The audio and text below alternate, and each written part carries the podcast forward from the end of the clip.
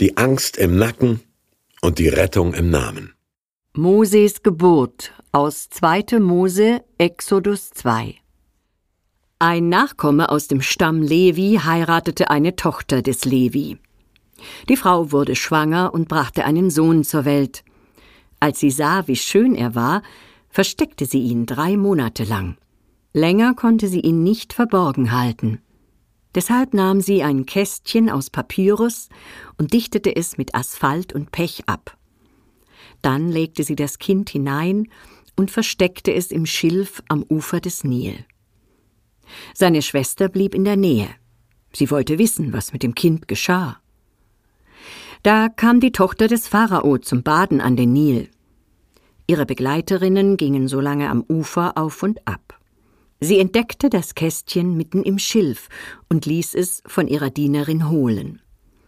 Als sie es öffnete, fand sie ein Kind darin. Sie sah, dass der kleine Junge weinte. Da bekam sie Mitleid mit ihm und sagte Das ist eins von den hebräischen Kindern.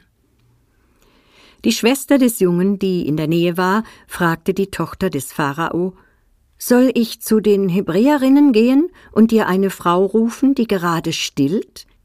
Die Tochter des Pharao antwortete Ja, tu das. Da ging das Mädchen und rief die Mutter des Kindes.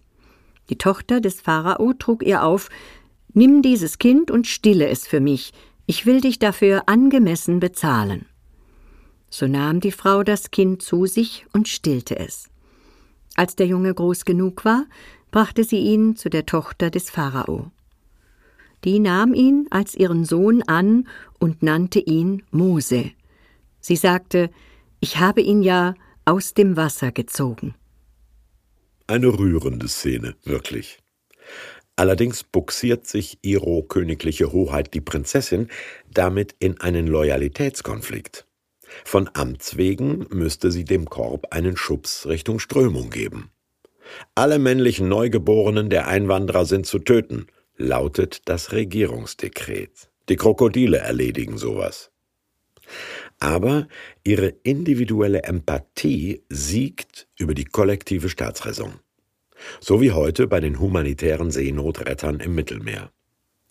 Eine nachhaltig politische Lösung für alle Flüchtenden haben die nicht, aber man lässt doch niemanden ertrinken. Nun haben die Mutter und Schwester des Todgeweihten den Uferplatz seiner Aussetzung so gewählt, dass sich eine raffinierte Doppellösung ergibt. Das Neugeborene ist gerettet. Die Mutter wird fürstlich bezahlt für etwas, was sie ohnehin liebend gerne tut, die Tochter des Gesetzgebers ist fürs Erste aus dem Schneider.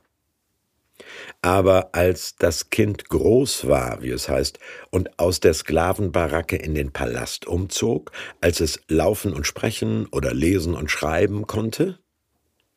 Mose wurde in aller Weisheit der Ägypter gelehrt, sagt der Apostel Stephanus später. Aber welches Selbstbewusstsein, welche Identität reifte in ihm heran? Wollte er möglichst schnell ein perfekter ägyptischer Prinz werden? War seine Herkunft allgemein bekannt oder lebte er in permanenter Angst, wenn das rauskommt? Der aus dem Wasser gezogene, so nennt ihn seine Adoptivmutter. Seine Familie hatte die Angst im Nacken, er hat jetzt die Rettung im Namen. Auch unter weniger dramatischen Umständen und nach 3000 Jahren medizinischem Fortschritt Geborene wissen, Sie und ich zum Beispiel, dass ein gesundes Neugeborenes nicht selbstverständlich ist.